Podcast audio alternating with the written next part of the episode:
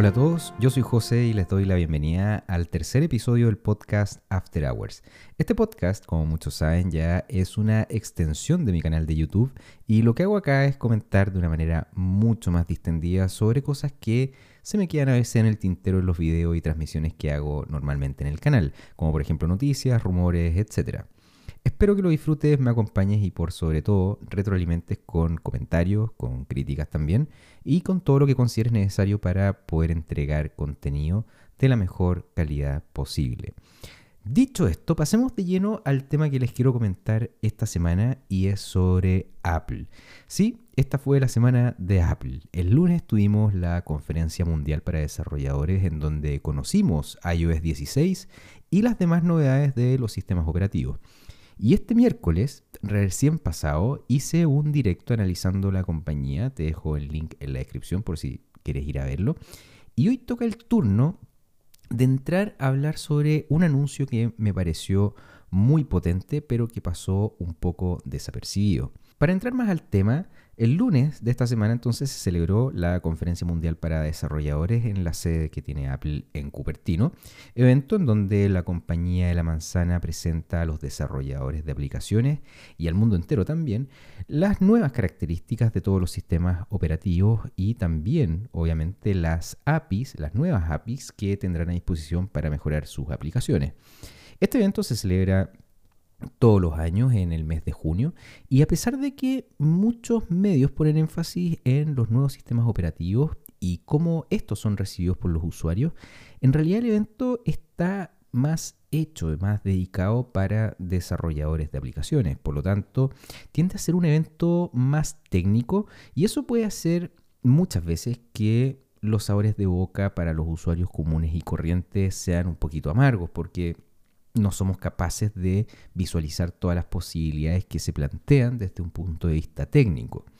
Personalmente y como usuario del ecosistema de Apple, me gustan las nuevas mejoras de interfaz de iOS, de iPadOS y de macOS que presentaron, sobre todo las nuevas APIs para las notificaciones vivas. Me gustó mucho en iOS 16 la mejora en la pantalla de bloqueo con esas notificaciones permanentes que se actualizan en tiempo real. O sea, imagínate pedir un McDonald's por Uber y que en vez de que te esté llegando una notificación por cada hito que se está cumpliendo el pedido, que simplemente tengas en la pantalla de notificaciones un widget de estado que se actualiza en tiempo real con el estado del, pedido.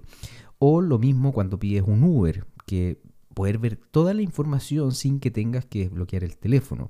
O incluso cuando estás, por ejemplo, viendo un partido de fútbol, o más que viendo, cuando estás siguiendo el resultado de un, de un partido de fútbol, que te vaya mostrando los highlights. De verdad que lo encontré genial y muy útil si es que los desarrolladores de aplicaciones lo aprovechan bien. Me gustaron también, por ejemplo, los, widgets o complicaciones que le llaman, que son prácticamente las mismas del Apple Watch y que ahora van a poder estar en la pantalla de bloqueo de tu iPhone. Ya, pero, pero, pero wait, no, no quiero, no era el tema de hoy hablar sobre las características propiamente tal que, que se presentaron, así que José, concéntrate. En ese contexto de esta conferencia, Hubo una característica, como les contaba antes, que creo que pasó un poco desapercibida, pero que es tremendamente potente para el futuro financiero de la compañía, mirándolo siempre como un inversionista. Se trata de la compra ahora y paga después. Les cuento inmediato de qué se trata todo esto, pero antes hagamos un poquito de historia. En 2019, Apple presentó su tarjeta de crédito, la Apple Card, en alianza con el banco Goldman Sachs, junto con también un modelo de financiamiento hasta 24 cuotas con interés cero, exclusivamente para quienes quisieran comprar un iPhone.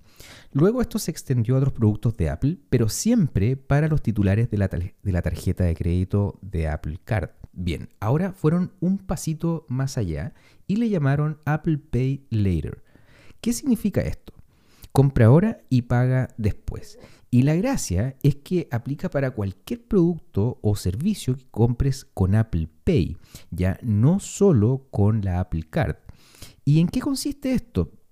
Por ahora y en modo de piloto, da la posibilidad de que los usuarios, por ahora en Estados Unidos, puedan dividir el costo de una compra hecha por Apple Pay en cuatro pagos iguales repartidos en no más de seis semanas, sin intereses y sin comisiones de ningún tipo. La gracia de esta funcionalidad es que está construida sobre la aplicación Wallet de tu iPhone y está diseñada pensando en la salud financiera de los usuarios. Eso significa que facilita no solo la visualización, sino que también el seguimiento y el reembolso de los pagos que hagas con Apple Pay Later dentro de la aplicación Wallet. La idea es que esta funcionalidad esté disponible en todas partes en donde esté disponible Apple Pay. ¿Cómo lo van a hacer? Utilizando la red de Mastercard. Ahora, quizás te estés preguntando, y es súper válida la pregunta, de cómo Apple va a ganar dinero con esto si es 0% interés y con cero comisión. Resulta que cuando ocurre una compra con una tarjeta de crédito o una tarjeta de débito, el comercio que acepta que el cliente pueda pagar con una tarjeta tiene que pagar varias comisiones. Y por eso muchos negocios, sobre todo los pequeños, eh, no aceptan pagos con tarjetas de crédito. Y una de esas comisiones es la que llega a Apple. Por lo tanto, a medida que los clientes de Apple empiecen a utilizar cada vez más el servicio, la empresa se va a beneficiar de las tarifas que pagan los comercios.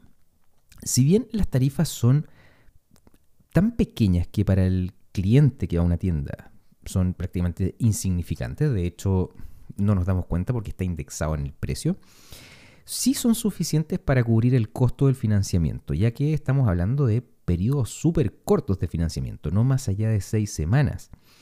Ahora, ¿este servicio es escalable? ¿Puede Apple escalar esto? Y la respuesta, desde mi punto de vista, es un tremendo sí. Actualmente está planificado para funcionar de la siguiente manera. Cuando un usuario realiza una compra a través de Apple Pay en su dispositivo, va a tener la opción de pagarla en cuatro pagos sin intereses. Pero podría perfectamente esto escalar a varios meses, años y, ¿por qué no más adelante, si son periodos muy largos, sí poder cobrar un interés que sea competitivo con la banca. Entonces es bastante interesante. Pero hay un tema más, que son los datos. Con esto, Apple va a tener información valiosísima sobre el comportamiento de compra de los usuarios que ocupan Apple Pay, lo que significará y va a permitir que la empresa, ¿por qué no?, va a poder predecir tu comportamiento de consumo y de gasto y por lo tanto armar un perfil de riesgo que permita el día de mañana, ¿por qué no?, entregar montos de financiamiento mucho más altos o también plazos más largos. Y eso evidentemente que abre más aún las posibilidades de Apple. Los bancos para prestarle plata a alguien hacen un análisis del, del cliente previamente.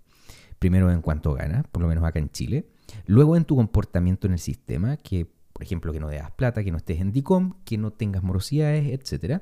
Y en base a eso arman tu perfil de riesgo y dicen, ok, a esta persona estoy dispuesto a prestarle X cantidad a X tasa o simplemente no prestarle dinero. Más que mal, el negocio bancario es eso, prestar dinero. ¿Tú le prestarías plata a alguien que sabes que no te la va a pagar? Lo más probable es que no, ¿no es cierto? Bueno, los bancos tampoco. Con esto entonces Apple va a poder armar perfiles y meterse de lleno en un negocio que es tremendamente complicado, pero también es tremendamente rentable si lo haces bien. Ahora, otra pregunta que nos podemos hacer es, ¿esto es bueno para el usuario?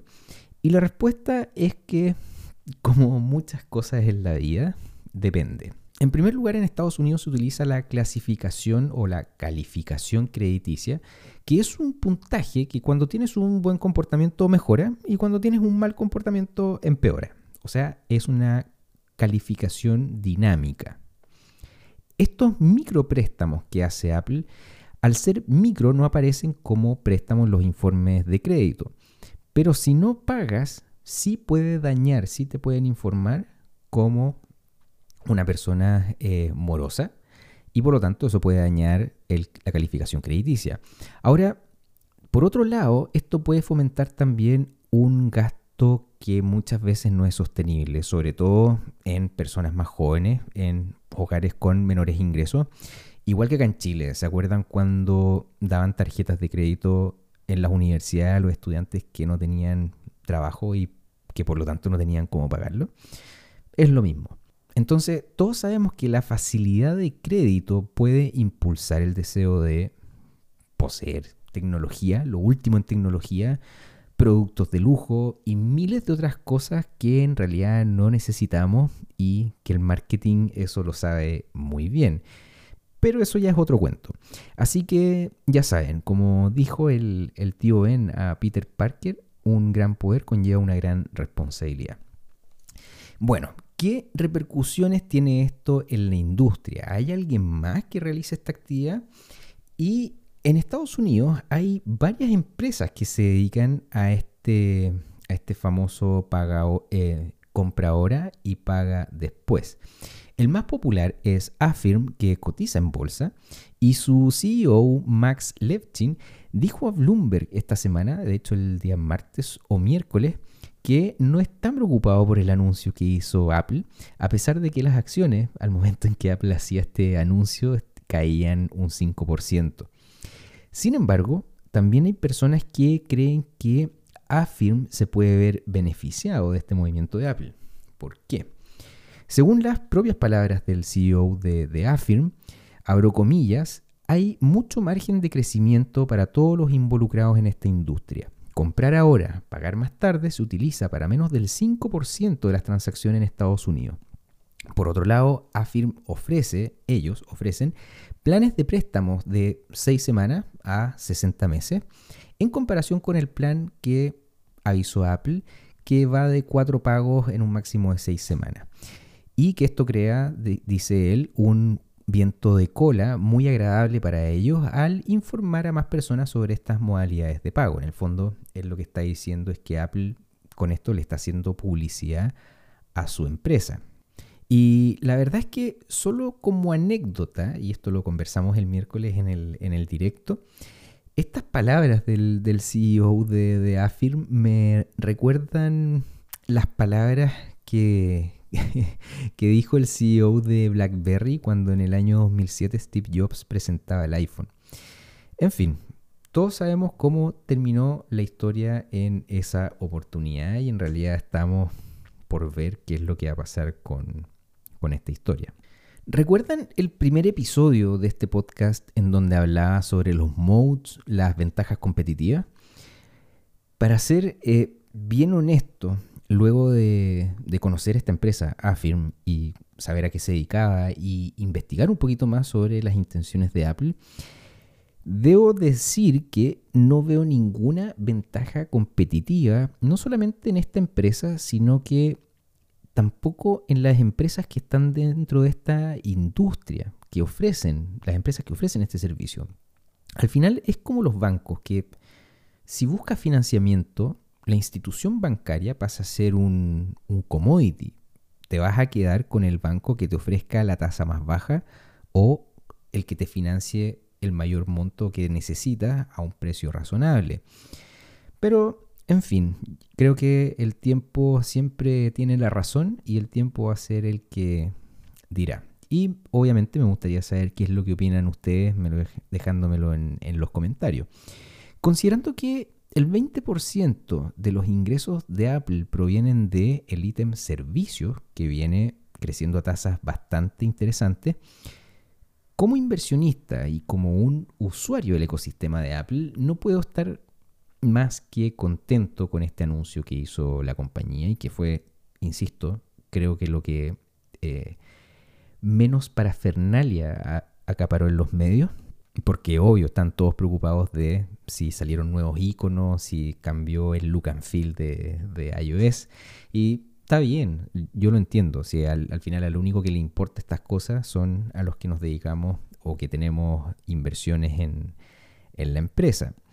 Y como les digo, yo no puedo estar más que contento con, con esta noticia y con esta iniciativa que